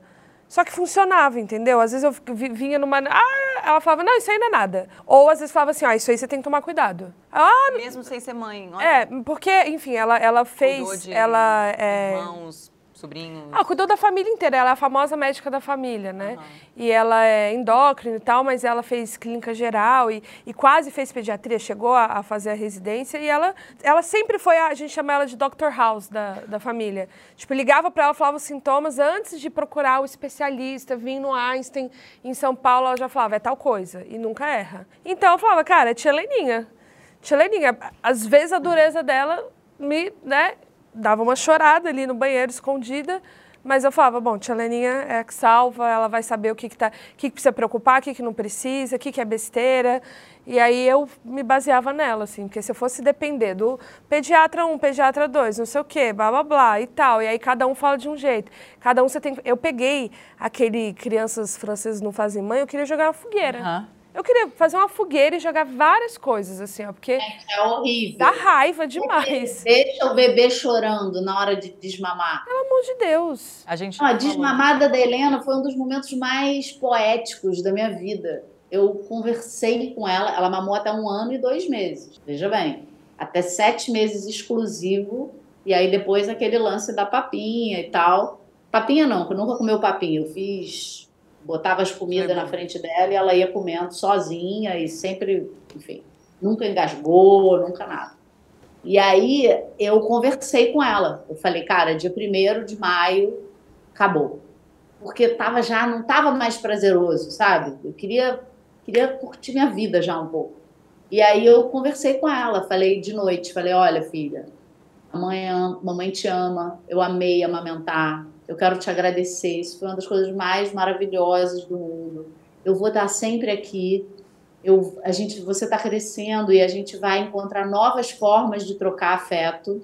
Agora, amanhã, quando o dia amanhecer, você não vai mais mamar. Ela tinha um ano e dois meses. Ela acordou, ela nunca mais tentou pegar o peito. Caraca! Uma salva de pau. É. Mas o desmame Uau. foi uma coisa tranquila. Chorou, cara. teve uma hora que ela chorou, peguei ela no colo, falei, quer um polvilhinho? Dei um biscoitinho de polvilho, ficamos na rede, e aí ela parou. E aí é lindo, porque assim, eu tava tão decidida, e eu não ia mais dar de mamar. Assim, e aí acabou. E foi lindo, porque eu acho que também tem mãe que fica dando de mamar muito. Mas né? você não acha que Mas tem um acho que pouco- bate na. Desculpa. Vai lá. Acho, não, só, pra, é, só um complemento. Bate no que a gente falou do limite, né? De cada um. Óbvio que a gente também tocou no assunto do, de que a gente nasceu, a gente já tá para lá do nosso limite e aumentando, expandindo o que é esse limite pra gente. Mas eu acho que essa parada da amamentação, né? Como eu também falei, cara, não importa quanto tempo vai amamentar, se vai amamentar. É um processo de cada um, né? Cada um vai ser. é, você teve um parto vaginal e foi uma catarse, como a Júlia. Pra gente já não, né? Foi em outro lugar. Então, acho que é muito sobre isso, né? Tipo, cada- é, você falando disso do limite. Seu limite foi um ano, né? Ali seu- foi um ano e dois meses, né? Mas vocês não acham que tem a ver, me veio isso agora, você falando, de uma certeza nossa, quando a gente está segura, nós mães, quando você toma uma decisão, e isso a Mari, que é uma das pessoas que me ajuda com a Cora lá em casa, um dia me falou, eu estava querendo tomar uma decisão ali com ela, ela falou, mas sempre que você decide alguma coisa, você tem tanta certeza, você vem tão certa, quando você quis desmamar noturno, deu tão bom, ela nunca chorou à noite, ela nunca, ela, ela entendeu. E o nosso desnam- desmame também foi meio um balé, assim, ela também entendeu. Então, e eu venho percebido que quando eu estou segura de uma decisão minha e a gente tem que decidir por eles o tempo inteiro, né? A gente decide, nossa vida é decidir por, esse- por esses seres, né, que a gente está colocando no mundo. Quando a gente está inseguro, né? E aí de novo eu reforço a história da gente estar amparado, bem amparado à nossa volta, né? Com pessoas reforçando o nosso poder, né? Na nossa assertividade para tomar essas escolhas, né? Se, se sentir forte mesmo e, e- e convicto, né? Daquilo, mesmo sabendo que pode dar errado, a gente pode mudar o percurso e tal. Mas eu sinto que se a gente vai com muita insegurança, eles sentem tudo, né? Assim, eles sabem deles. se a mamãe chegou lá e minha filha é isso aqui, você sente que isso tem que tá um pouco nesse lugar? E quando a gente decide alguma coisa meio, será que eu vou conseguir? Se ela chorar um pouquinho, eu vou afrouxar. Eles poderia não ter sido tão feliz esse esse poder, Eu ela poderia que- ter te dado um pouquinho mais de trabalho aí para o desmame, por exemplo? Eu acho que limite é uma coisa maravilhosa. né? A certeza, ela é também um limite. Então, quando a gente. E limite é uma coisa boa para tudo, né? Limite é bom para o neném, para criança, para adulto, para tudo.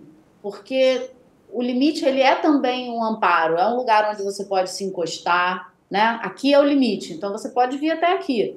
E você conta com o limite. O limite não é só uma coisa que está te impedindo, o limite também está te viabilizando. E eu sinto que as crianças se sentem muito seguras com o limite. Os adultos também, né? É ótimo quando nas relações a gente é, é claro sobre os nossos limites, né? Tipo, sei lá, uma amiga se separa e fala, ah, eu quero que você pare de falar com o meu ex-marido. Fala, pô, cara, eu te amo, mas assim, o cara é meu amigo também, então assim, eu não vou parar de falar com ele. Ou sei lá, entendeu, gente? Qualquer limite. Limites. Uhum. Limite. Filha, eu te amo muito, mas assim, isso aqui tá além do meu limite de orçamento. Mas até aqui eu te dou. Então, assim, qualquer limite, eu acho que ele deixa a gente é claro e confortável, assim. E ouvindo você falar dessa coisa da rede de apoio, eu acho que me deu vontade de falar uma coisa que talvez não tenha nada a ver, e aí vocês cortam. Mas que é o seguinte: o Brasil é uma mátria. Né? O Brasil não é uma pátria. A gente tem o privilégio de ter né, pais presentes numa medida, em outra, ou não presentes, ou enfim, cada um com a sua história. Mas o fato é que a gente vive num país onde as mães, e, e a gente está aqui se repensando e tudo, mas aonde também existe um chamado aos pais para se repensarem, não só aos pais, mas também a uma postura institucional, porque na maternidade as mães não estão criando só os seus próprios filhos. É, a gente Cidadãos. cria uma nação. Uma nação. Uhum. E não é uma responsabilidade pessoal das mulheres dar conta dessa formação da nação. Isso é uma incumbência também estatal, governamental. Então, assim, existe, e, e nós somos aqui, né, quatro mulheres brancas privilegiadas, é, numa medida, em outra medida, mas certamente muito privilegiadas perto da realidade do que é ser mãe. E e isso e essa estrutura faz falta. Então acho que isso é uma coisa assim que talvez, né, seja uma luta de todos, todas, mais talvez do que de todos, mas que é a gente entender que essa missão ela precisa dar mais ter mais suporte institucional e não estar sempre no âmbito de uma conquista pessoal, de uma superação pessoal, de um conseguir tudo você com seus recursos, porque a gente tem muitos recursos, é, graças a diversos fatores, é, mas é uma, a luta é muito maior, né? Com certeza. Com certeza, a gente falou bastante sobre isso aqui também, já, né? Hum. É, porque é sobre o todo, né? Quando a gente fala da gente. E, eu nunca tinha pensado dessa forma, é. antes de ser mãe, que essas mães é, simplesmente é, é, o que. responsáveis por esse todo. Eu nunca. É sobre tinha... o todo. A, a mãe, Até ela. Mãe, né? Faz com que o mundo continue acontecendo, com que as pessoas continuem existindo. E é muito. Isso que a Manu falou é muito doido, né? Quando você pensa que no Brasil é, mais das metades das mães são mães solo, assim, né? E eu tô falando de mãe solo sem registro do pai do na pai certidão. Na uhum. Tem mais as que têm o registro do pai na carteira, é, na certidão de nascimento. E tem as porém casadas com o pai em casa é. e que também são mães solo. Tem, então, você pensa assim, cara... A última, a última seleção brasileira, de 11 jogadores, 7 não, não tinham relação com o pai. É isso. Esse é o Brasil. É, o meu pai mesmo assim, abandonou também. Só que, além do pai, existe uma questão institucional. Super. Sim. A sim. gente precisa de creche. Sim. Exatamente. Não é viabilizar a creche não é uma responsabilidade das mães. Viabilizar a creche é uma responsabilidade institucional.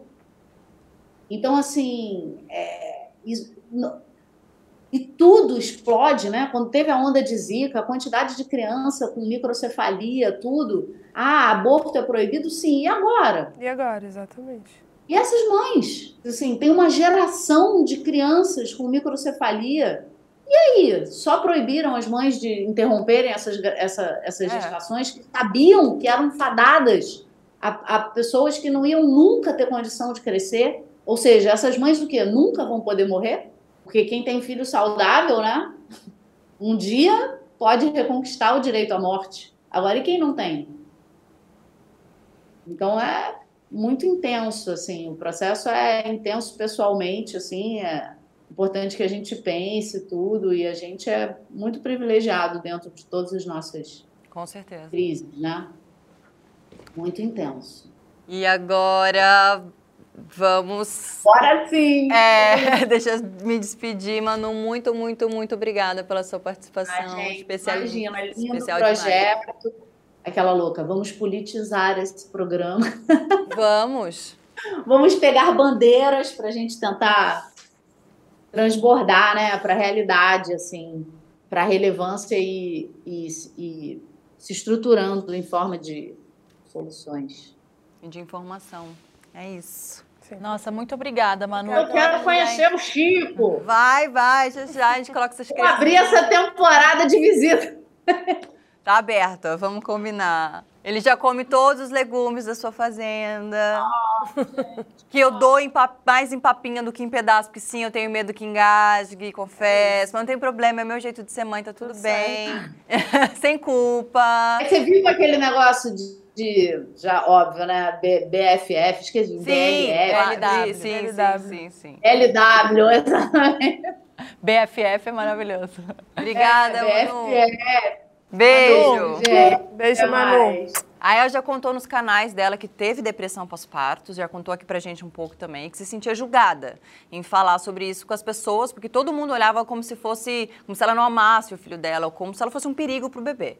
Então, eu também senti um pouco isso durante a gravidez, né? Eu tive depressão durante a gravidez, mas a cobrança era meio minha mesmo, né? Uma culpa absurda. Mal sabia eu que era só a primeira delas, né? Você procurou ajuda? Como é que foi o seu processo? Procurei ajuda, ainda mais porque eu entendi que aquilo não era meu, né?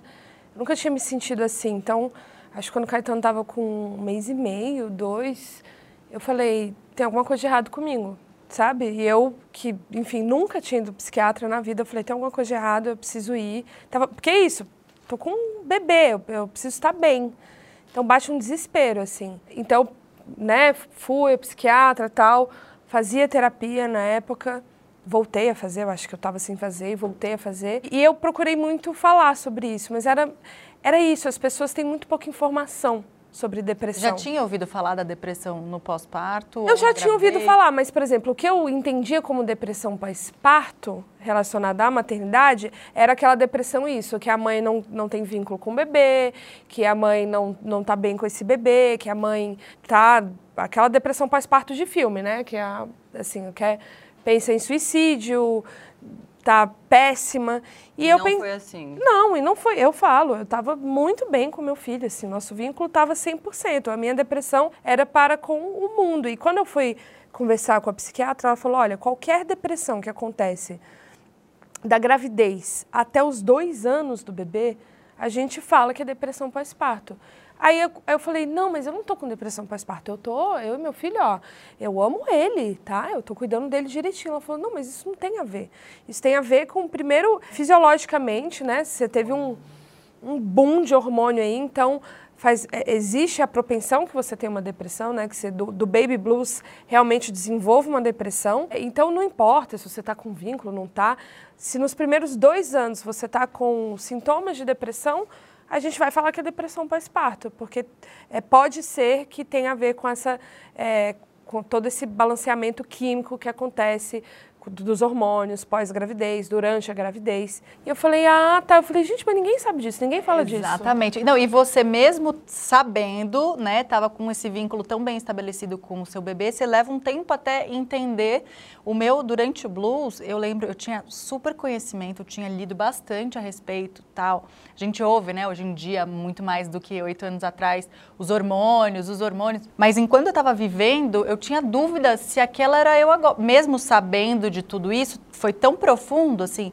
Eu tive um blues que durou acho que umas duas semanas, assim. E nessas duas semanas com sensação térmica de um ano e meio, eu ficava, mas será que isso é o blues? Mesmo sabendo que era, eu sabia que eu estava passando por aquilo naquela hora. Mas eu falava, mas e se, e se não voltar? Será que essa sou eu agora uhum. aqui? E eu também tinha um vínculo, não, não foi um amor instantâneo, assim, tipo, eu amo esse ser mais que tudo na minha vida agora, é uma coisa que hoje em dia eu olho para trás e falo, eu não sabia o que era. E aí eu acho que não dá para ser mais e vai sendo mais e mais e mais mas eu já tinha um, um, um profundo é, é, é, é cuidado e, e, sabia que ela dependia de mim. Não, tinha, não tive aquilo de que você não consegue nem cuidar do seu bebê, né? Eu tenho amigas que já tiveram essa depressão de, você, de não... De, o bebezinho ficava em um andar da casa e ela no outro, porque ela tinha medo de poder fazer mal para aquele bebezinho. Então eu estava estabelecendo meu vínculo, conhecendo ela, né, criando essa relação e descobrindo ela, mas no, dentro do meu coração, assim, um turbilhão, e eu falava, será que em algum momento eu vou, vou ter alguma instabilidade emocional, né? Ou será que isso nunca, será que essa sou eu agora? Será que isso nunca mais vai passar? E eu fui ver se foi um tempo, período curto, né? Foi muito mais associado à minha dificuldade na amamentação. A gente nunca vai saber, né? Quem veio antes, né? aquela história, o ovo ou a galinha, né? Você uhum. também ali com... A gente já falou sobre, sobre isso aqui, né? As dificuldades que você sentiu e tal. A gente qual foi esse gatilho, né? Ou se tem uma explicação, se ela vem toda química, né? Sei lá. É, eu acho que não dá para saber. Eu sempre pensava, ah, será que é isso? É porque eu é, fui mãe solo, ou porque minha mãe já tinha morrido, ou porque de fato eu tive um boom de queda de hormônio. Acho que não dá para saber. O que eu, o que eu entendi ali, eu falei, cara, eu estou vivendo isso e preciso entender e preciso de ajuda. Uhum. Mas apesar de eu ter tido ajuda tanto química, né, de remédio, quanto é, na, na terapia, eu sentia falta de falar sobre isso, né? Acho que o Helmader veio muito disso depois, de falar, cara, a gente precisa falar mais sobre o que acontece, sobre o que, que é a maternidade, porque eu acho que a minha grande angústia era, ninguém falou isso para mim. Ninguém me disse isso. Eu não li isso em lugar nenhum, assim. E aí a culpa por não saber aumenta, né? Super. Você fala, ué, então, e é aí... É só comigo? É só comigo. É. Então, a, a mate- deu ninguém alguma coisa me errada. falou, ninguém me falou, com certeza é só eu e eu sou péssima. Eu sou a pior mãe do mundo. A minha exatamente. depressão na gravidez, porque assim, a depressão pós-parto, até minha irmã teve depressão pós-parto, que foi bem complicada, assim, bem séria. Então eu já, óbvio, fui, fui mãe em 2021, então eu já tinha muito conhecimento, assim, né, de ver, de ouvir, de ter uma pessoa que eu conhecia que passou pela depressão pós-parto. Mas a depressão na gravidez, eu nunca, absolutamente nunca tinha ouvido falar, ainda mais de uma gravidez planejada, idealizada, sonhada. Tipo, eu nunca ouvi falar. Tem muitos casos. Então, durante. É, até tem uma informação aqui, de acordo com a revista psiquiátrica, a depressão durante a gestação acontece com cerca de 20% das grávidas. É muita coisa. É muita coisa. E assim, eu não, eu não tinha ideia. Então, o fato de eu não ter aquela informação. É, e ela não chegou em mim de nenhuma forma, era assim, me deixava mais. Se eu já estava com aquela sensação de tristeza, que era um pouco de hormônio, um pouco da minha infância, um pouco, enfim, uma mistura. O fato de eu não ter ninguém para dividir num lugar de, eh, de comum, não, não ter essa informação, me fazia o pocinho do fundo, que eu já estava lá no fundo, tipo, ficar cada. Eu me cavava cada vez mais, assim. o- É, a gravidez já é muito só, né? Ainda mais você passando por uma coisa que você nunca ouviu falar, acho que o processo... to- a sua culpa é muito maior e sua culpa te coloca mais para baixo, num lugar mais longe, né? A luz do fundo do túnel fica mais longe, distante de você alcançar. Então, quão é importante a gente realmente informar de que pode ser uma coisa normal, né? Não vou falar que é normal, mas procura ajuda, porque, enfim, muitas mulheres estão passando ou vão passar por isso e vocês não estão sozinhas, vocês não são as piores mães do planeta por, por isso, assim, não, você é só mais uma mãe que vai ser a melhor mãe que você puder ser para o seu filho, única e individual. Quanto antes, né? Quanto antes de diagnosticar, acho que é menos sofrimento, né? Menos culpa, menos, não sei se eu posso falar menos sofrimento, mas acho que é quanto antes diagnosticar melhor. Então entender e saber que existe, é, você pode se investigando, né? Peraí, isso aqui, exatamente o que você falou, isso aqui não está normal. Eu senti isso aqui, não, não, não, não, não, não sou isso aqui. Eu acho que tem, a gente está cada vez mais, como sociedade, se fechando mais, né? E vai para condomínio, que vai para o prédio, que vai para isso. E, assim, antigamente a maternidade não era assim.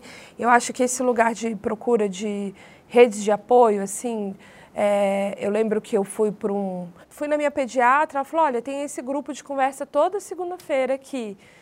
E aí, claro, eu falei, ai meu Deus, lá vai eu para um grupo de conversa que todo mundo é casada, rica, tal, eu vou lá ferrada, mãe solo, mas assim, tão importante. Aí depois eu entrei num umas besteiras, mas que fizeram muita diferença. Um lance de sling, dança no sling. Eu falei, nossa, gente, que humilhação, né? Que coisa horrível. Eu fui lá e era um momento que eu via que o bebê da outra também chorava sem parar e que a outra fazia isso, e que tinha uma que chegava e falava oi, bom dia, e começava a chorar. Eu falava, nossa, olha, a gente tá todo mundo no mesmo navio. E é muito maravilhosa essa sensação, né? E às vezes bobagem, tá? Ela estava em casa semana passada e, por sorte, Cora sentou na cadeira de. sem dar um escândalo. Porque ela dá escândalo com frequência, ela não gosta de ficar presa, né? E ela olhou e falou assim: nossa, o Chico, quando senta num negócio desses, eu tenho que. Fazer a fazer Joel. a Joelma bater cabelo para distrair a criança e ele parar de reclamar, de botar o cinto na cadeira. Aí naquele momento você se sente acolhido, você fala, ah, Ah, você que também. bom. Então tá, então tudo bem. Eu falei, não, a gente deu sorte, ainda brinquei. Falei, a gente deu sorte hoje, ela também reclama. E, e são bobagens, né? Porque a gente fica gastando, ou acho que é também um, uma outra dica. Dica é meio tosco, né? Falar dica. Mas acho que também é uma outra coisa para você prestar atenção, que às vezes você fica. E tem uma vaidade da mãe também, né? Uma coisa que às vezes está ali no obscuro, você nem sabe que está lá dentro de você, que vai estar achando que vai estar falando sobre a mãe que você é, porque sua filha fica desconfortável ou ela faz um pequeno escândalo quando você prende ela na cadeirinha ou no carro, ou sei lá, qua- qua- quais sejam seus desafios. Uma bobaginha, assim, um depoimento bobo, tipo ali, né, de alguém que não tá se julgando, porque a Tayla é bem livre, assim, ela é bem segura com a maternidade dela, te liberta, às vezes, numa coisinha boba. Você fala, ah, ah, então é normal, então é normal, porque a gente tende a ficar procurando culpado, né? Procurando, sei lá, acho que mais a gente nesse primeiro ano que o rock é mais pesadão. Você vai aliviando de ano a ano? Alivia, mas aí são outros desafios, né? Por exemplo, vocês estavam falando dos limites. Aí eu falo, nossa, pode crer, esse limite do passado. O limite hoje do da- de agora, com a criança de 8 anos, né? É conversa, é diálogo, é vai testar, fala, ah, hora de tomar banho. Não, não vou tomar banho. Não, vai, vai tomar, tomar banho agora. E aí, eu tô falando, é uma coisa pequena, mas tem todo o lance. É uma criança que sente, que chora, que fala, estou chateada, estou com raiva. E aí você vai lidando ali com um ser humano e vai falando, uau, eu tenho um grupo de mães e, né, quem não tem? aí eu tava lá e elas falando das crianças, dois anos, né, que é uma treta e tal. E eu falei, olha, gente, eu, eu poderia até dizer para vocês, fica tudo ótimo com oito. Eu falei, mas tem problema igual, cara. São outras questões, outros problemas. Eu acho que o cansaço físico diminui. Ok, mas o mental ali, vambora. E talvez não diminua também, porque eu acho que eu tô cansada igual também. Então, e quando chega a adolescência. É, o que eu tô sabendo, eu tô tendo spoiler aí da adolescência. Eu também tô tendo. de algumas mas, amigas, eu falo, sou- uau, não tô preparada. Tem alguma coisa que se você pudesse voltar atrás faria diferente? Cara, eu acho que eu, eu, eu penso na amamentação, assim. Acho que eu teria desistido antes. Tranquilo, gente, tá tudo bem, entendeu? Você falando do limite pra você mesma, né? Nossa, Aquele- com certeza. Eu ia falar, Ellen, desapega da sonda que você tá esterilizando meia-noite. Sabe, esterilizando sonda com seringa, água, Sei sabe? muito, sei muito. Eu usei sonda. Translactação, assim, eu ia falar, tá tudo... Vai, agora que deu, dá ali a fórmula, vai dar certo. Acho que tem várias coisas. Eu acho que eu ia desapegar também do lance do sono. Caetano foi dormir direito depois de dois anos, né? É, foi muito caótico, assim. E, por exemplo, eu tive um trabalho com. Eu vejo você agora vindo aqui. Cara, eu tive um trabalho quando o tinha sete meses, que eu estava em, São, em Brasília, vim para São Paulo gravar, estúdio, né? E, nossa, como eu sofri, assim, como eu sofri, como minha família me julgou. Não julgando, né? Mas julgando e como as pessoas julgaram. Eu acho que se fosse hoje, assim, numa nova maternidade, gente, é isso. Sabe? A gente tem que trabalhar, a gente tem que fazer as coisas. Seu filho não vai. Eu, eu falo, vai, você deixou numa caçamba? Ou você deixou numa casa quente, com comida, com afeto, com um bando de familiar que ama, ou com a babá maravilhosa? É isso, eu não trou- a gente pensou, eu pensei em trazer e falei, não, vou tra- não vou não. Primeiro que eu vou me concentrar muito mais sem. Dois, que ele tem uma estrutura, de novo, privilegiadíssima. Vou tirar o menino da estrutura dele. E detalhe, outro segredo que eu conto, não conto nem pra família. Melhor família não, tem nem, não chega nem a saber, minha mãe nem sabe onde tá, onde não tá, a irmã não sabe, entendeu? Não sabe. Quem sabe é meio de apoio, que é minha babá, que é o pai que tá em casa, que é minha cunhada, aliás, cunhada, beijo, te amo, que super uh, minha, meu braço direito, esquerdo, perna, joelho e pé. E e é isso. Eu nem, nem dou direito ao coleguinha saber pra julgar, sabe? Assim, tipo. Eu sentiria bem menos culpa. Acho que às vezes, se eu acho que se eu tiver um filho de novo ou uma filha, eu vou escrever um, um tratado pra mim, um contrato. Antes, né? Tem que ser antes. Porque quando os hormônios começarem a chegar, a gente já. Eu vou assinar e eu vou pôr assim na sala pra todo dia eu olhar, porque não, não é massa, cara. Não precisa de tanta culpa assim, sabe? Não é necessário, assim. E é uma disparidade muito absurda com o pai, né? É muito. Ah, total de 100%, né? Um total de 100%. Eu tô enlouquecendo que eu vou viajar agora três semanas e o Caio nunca ficou três semanas seguidas com o pai dele, né?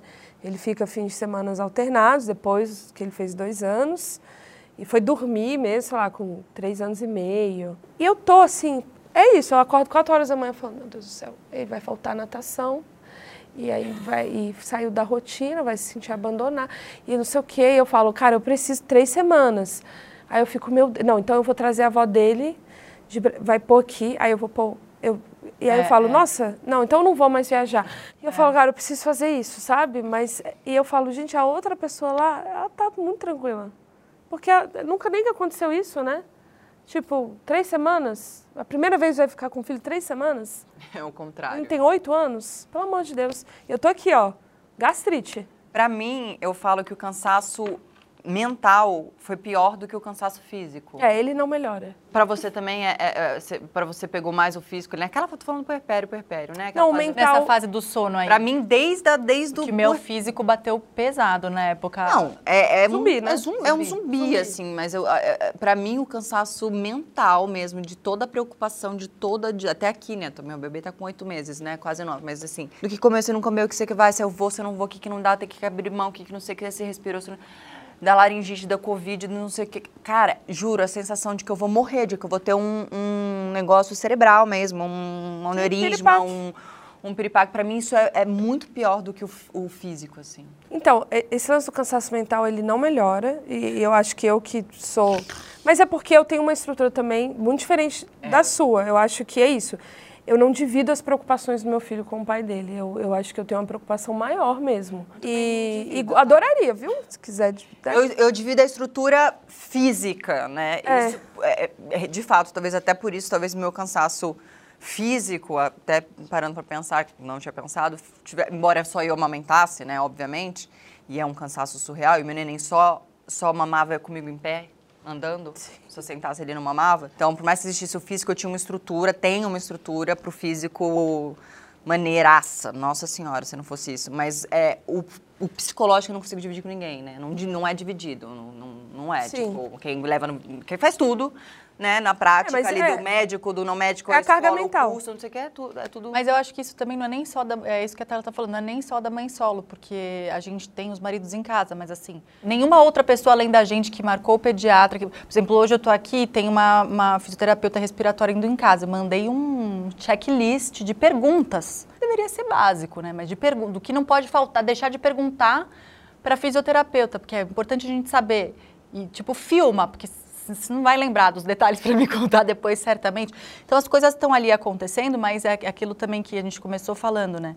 A gente já controlava tudo antes mesmo, né? É, é o mercado, não sei o que dizer. Inclusive quando a gente tem o pai da criança em casa.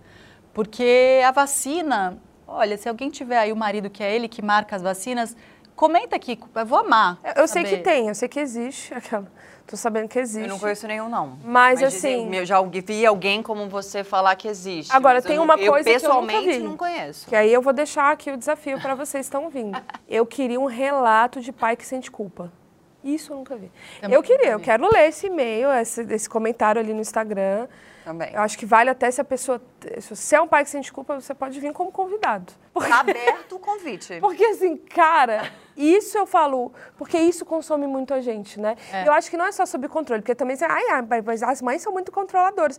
Cara, eu adoraria abrir mão do controle. Também adoraria. Mas quando eu abro mão, por exemplo, eu viajei agora quatro dias a trabalho. É isso, não vai pra natação, aí não faz dever de casa, e aí você fala, ai, não funciona. Porque pra gente abrir mão do controle seria o quê? Alguma segurança. funcionar. O negócio tem que funcionar. Então você abre mão 15 minutos e o negócio saiu como ele deveria. Aí você abre mão meia hora e sai, tipo, tá, tudo bem, então tomou o remédio que precisava. Ah, Foi pra natação, né? Tipo, Tem que tomar um remédio. banho. Ah, vai tomar agora. Tomou um antibiótico, aí você tem, você- então você tá lá, você tá viajando, você tá trabalhando, você tá no meio de uma palestra e você tem que estar assim, antibiótico. Lavou o nariz? Entendeu? Lavou o nariz? Mandou suar o nariz? É Muito isso. louco. É, porque a gente não adianta a presença física também, a gente sai de cena e a gente continua lá. Por isso que o mental. É, e aí a gente vem com uma mãe do futuro dizendo que não muda, tá, gente? Não muda. E às vezes eu falo assim, eu podia. Eu sei que é, é brincadeira, tá, gente? Saúde em primeiro lugar. Mas eu li isso de uma roteirista que fez uma série sobre mães, aque- aquela do Netflix. é, Ah, esqueci. Super Moms? Não sei. E ela falou. Eu escrevi essa série quando minha filha estava com três meses e eu pensei, nossa, eu podia ser atropelada agora para eu ficar uma semaninha no hospital internada para eu poder descansar. E eu lembro uma vez que eu fui no hospital, eu estava com uma dor de garganta, assim, eu falei assim, nossa, eles podiam pedir uns, uns aqui? 48 horas de internação, porque aí você, você fala assim, não tem Você não como. tem culpa. Eu tô internada, que ó, o médico mandou. É. E aí eu falei, nossa, eu ia dormir tanto. Não, Eu te e, entendo, e a te gente já recebeu real. alguns depoimentos como esse aqui, né? De pensamentos absurdos, assim, para conseguir se dar o direito de dormir. Sei lá, eu já tirei. Eu já tirei 24 horas que eu fui para casa dos meus pais. Eu falei, ó, se vira. 24 horas, porque eu tava nessa essa coisa da privação de sono. Teve uma fase da Cora muito intensa de acordar de hora em hora e tal. E eu tava assim, meu, meu olho. Eu comecei a ficar com medo de derrubar ela no chão, sabe? De tão cansada e desgastada fisicamente que eu tava. E aí eu fui, eu cheguei sete. é, eu dormi 24 horas na casa dos meus pais direto. Eu deitei no sofá, eu não consegui chegar no quarto, no meu antigo quarto. Porque eu deitei pra trocar uma ideia ali com a minha mãe com a TV ligada. Ela foi fazer um negócio pra comer, peguei no sono. Ninguém conseguiu me acordar, dali não saí, fiquei 24 horas. É, e aí, enfim, o pai da Cora ficou com ela e com a minha sogra. Então, assim, não sei. É isso, né, gente? É uma viagem louca, porém maravilhosa. Conclusão de tudo um pouco aqui, então. Mulheres, o que esperar quando se está esperando? Que será mil e uma tretas. Eu não sei se a gente foi muito positiva e Eu não sei se as pessoas vão terminar de ouvir a gente ou de assistir. Nunca, a me gente. lembre de nunca acham- ser mãe. né? Gente, pensa que é melhor entrar na piscina achando que ela tá gelada, entendeu? E se preparar pra isso, que se ela estiver quentinha, olha que coisa maravilhosa, né? Mas estamos aqui, entendeu? Todas para falar para vocês que pensamos no segundo, todas nós. Então, assim, ou seja, A Ellen tá... Eu já, já mudei de ideia. Mas eu ouvi alguém falar que se você pensa, tipo assim, se, se você pensa volta a pensar, se você não quisesse, você ia ter certeza absoluta que Ah, você total, não ia ter. total. Se você fala, eu costumo responder, depende da hora que você me pergunta, eu posso te responder que sim ou não. E aí me falaram, então é porque você pensa, porque senão... Ah, não, eu super penso. E aí, às vezes, eu acordo e falo assim, um dia difícil, eu falo assim, nem ferrando. Eu jamais vou ter. Aí passa, aí vejo um neném, aí vejo que meu filho não é mais neném, aí eu falo, ai, Você tem saudade dele, neném? Hum, Eu já sou saudade. mais que nem a Manu. Eu amo o hoje, eu não tenho nenhuma... Nossa. não, mas a sua tá o quê? Dez- Não, mas ela é RN. eu, a primeira vez que eu vi meu neném. A minha tem 10 meses. Ah, não, mas RN ela já é eu uma não adolescente tenho, mas dos 10 bebês, né? meses. É, 10 meses é uma Eu tenho delícia. saudade, assim, dos tenho oito saudade meses do- até os dois anos, É, três, é, que é uma... Agora, eu- eu- a sensação que eu tenho é que só melhora Saudade mesmo. do RN. Eu não tenho. Não, eu não Daniela. tenho. Bem igual a Manu. Não tenho. Não Acho que é porque o neném parou de mamar, não quis mais peito, porque eu dava também, precisei dar a forma, ele nasceu de 33 semanas, enfim. E ele largou o peito muito rápido, então eu, tipo, eu sinto falta do RN, eu sinto falta do RN, aquele coisinha que nem, nem, nem... Eu Nossa. sinto falta dessa fase que, de Que vocês a gente estão. tá agora, é. Que é, uma, é, uma, é a fofulândia, né? É tipo, e aí ri, aí brinca, e, e daqui a pouco vai E mesmo ele sem mamãe, dormir, que papai, você fala, a mãe aqui que tem a, a, a bebezinha aqui, o Chico também, a gente tá nessa, nesse momento esperando o dia de noites bem dormidas. Mesmo ele só dormindo com dois anos, você sente falta dessa. Sim, então eu. Opa, eu lembro, falo, de jeito nenhum. Aí- Eu lembro, o Caetano com oito, acho que ele falava. Ele falou muito rápido, né? Ele falava água. Toda vez que ele queria água, eu falava, ai meu Deus. Água, água. Agora, sei lá, ele fala palavras muito mais difíceis do que eu falo. Ele É com três lugar. meses, eu tive uma crise de choro, assim, de- eu juro, eu chorei dois dias seguidos. Pra mim já foi meu primeiro luto, porque eu acho que a gente tem vários lutos durante a gestação, né? Fases que passam, chamam de luto, mas podem chamar do que quiser, assim, fases que vão embora. E você já tem que dar adeus pra aquela pequena criança que não existe mais. E eu tenho meu bebê de nove meses, tá, gente? Então, só pra acabar esse aqui num climinha gostoso, porque é gostoso. O meu neném fazia, toda vez que ele fazia força de cocô, ele ficava com o olhinho, Vesguinho. Eu amo. Toda vez. E eu amava, amava, amava. Ele ficava, mas assim. e aí ele com uns três meses, acho que não tinha dado três meses ainda, mas estava ali para fazer três meses. Não, é. ah, Não tinha três meses ainda. Ele parou de fazer o vesguinho. Ele não era mais o bebê vesguinho. Você não tem noção de que eu me dei conta da minha crise de choro. Fiquei dois dias chorando que nunca mais eu ia ter aquele bebê que, É que tava de- vesguinho. Gente. Tipo, que ele tinha ido embora, que acabou, que era outro neném. Meu Deus. Prepara, tá? Porque vocês vão começar a tirar a roupa do armário a cada quatro meses. Sabe quanto meu filho calça, gente? Oito anos? 37. Então é isso, entendeu? É, o luto é grande. Por isso que eu vou fazer outro, tá, gente? O Então, luto é assim, grande. 37, oito anos a criança. É treta, mas é teta e é maravilhoso, gente. É difícil, mas é o maior amor do mundo. Não tem jeito, não tem outra descrição. É e é maior aquilo que a gente estava falando de não ter controle. Só pra Não, concluir, maior- errada, que é o maior amor Eu do queria falar que não é o maior amor do mundo, porque, né? Mas é o maior É. amor do mundo. É o maior amor do mundo. Eu, só assim, homem- é uma a Não, amor- até por isso que eu tô falando, que às vezes né, é Não, o maior não, amor é do mundo. Eu me questionei, será que não, é pra alguém, não, pra alguma mãe, enfim, aqui presente, ou a maioria que a gente conhece, pelo menos, não, eu, pra mim, pra mim, pra mim, a minha experiência, né, a minha vivência, é a maior treta do mundo, porém, o maior amor do mundo. Conclusão de tudo um pouco aqui, né? O que, que a gente vai esperar quando tá esperando? Que vão ser mil e uma tretas, é o mínimo que a gente pode esperar e o que dá para prever, porque a gente não tem controle nenhum sobre o que será escrito nesses próximos capítulos das nossas vidas. É tipo um, um salto em queda livre real, né, marido? Opa! E você que acompanha o Mil e Uma Treta, segue a gente em todas as plataformas, curte, compartilha, manda um recado. Que isso tudo aqui existe para a gente poder trocar. Muito, muito, muito, muito obrigada, Ellen, pela sua participação. a gente queria amei. tanto você aqui. Amei, obrigada. obrigada. por ter vindo, de verdade. Sucesso maravilhoso. Eu amo programas sobre maternidade. Para mim tinha que ter muitos e que bom que vocês estão fazendo. Que a gente se sinta menos sozinha, né? Exatamente. processos. E eu amo calcinha larga. Aliás, deixa eu aproveitar e, e contar que isso tudo existe um pouco. O Bruno, eu- ele editou É, meu ele livro. A gente tem uma relação maravilhosa. O Bruno toca o calcinha larga com as meninas. É, quando eu fiquei grávida, o Spotify maternidade. E me, me, apareceu a primeira temporada de vocês, que já era antiga, que foi sobre maternidade. Foi. Eu maratonei vocês, eu ia caminhando para drenagem e eu maratonei. E foi meu primeiro conteúdo, assim, que eu consumi é, é, durante o meu processo. Eu falei, nossa, que importante. Quantas coisas eu descobri junto com elas, né? E o Calcinha Larga, para quem não conhece, elas, é, cada temporada é um tema diferente, é muito delicioso. Vocês, todo mundo deve conhecer, porque é um dos mais ouvidos, né, no Spotify. Mas se você ainda não ouviu, procure saber. E me fez muita companhia. Ai, me fez bom. muita companhia. E é dali verdade, que veio. Ela falava muito. Eu fui do tipo de mãe que não consegui consumir Camila, nada. Eu não li amiga. um livro, eu não ouvi um podcast, eu não assisti um vídeo mesmo, porque eu entrei na negação, né, do, do meu processo. Mas todos os dias que a gente falava, ela falava do calcinha lá. É, eu ouvi a experiência de alguém, tipo ela, na, tendo uma gravidez muito difícil, eu falava, ouve da Fernanda Lima. Fernanda Lima disse que demorou 12 anos, me marcou tanto isso para ter outro filho porque foi é tão difícil para ela ficar grávida, ouve que vai te acolher. Então, cada episódio de vocês, ele ia me trazendo alguma coisa, por mais que meu processo fosse outro, e veio daí, assim, foi uma sementinha plantada, o calcinha muito, né, e quero falar publicamente, de ter me acompanhado, me deu vontade de também fazer companhia para para outras mulheres. É, a gente verdade. recebe muito feedback bom, assim. Que é isso, né? Tipo, ainda mais a pandemia, tipo, nossa, me fez companhia, nossa, me fez enxergar várias coisas, nossa, me fez rir no momento difícil. Uhum. É muito sobre isso, né? Eu acho que super salva. E o de vocês também vai salvar, nossa, muitas mães. Eu queria. Não teve isso na minha maternidade, né? Não tinha um podcast de maternidade para eu escutar. Eu falo, cara, teria feito toda a diferença. A diferença. Toda. Que Tomara bom que, que a gente fazendo. faça para vocês aí do lado de lá. Obrigada.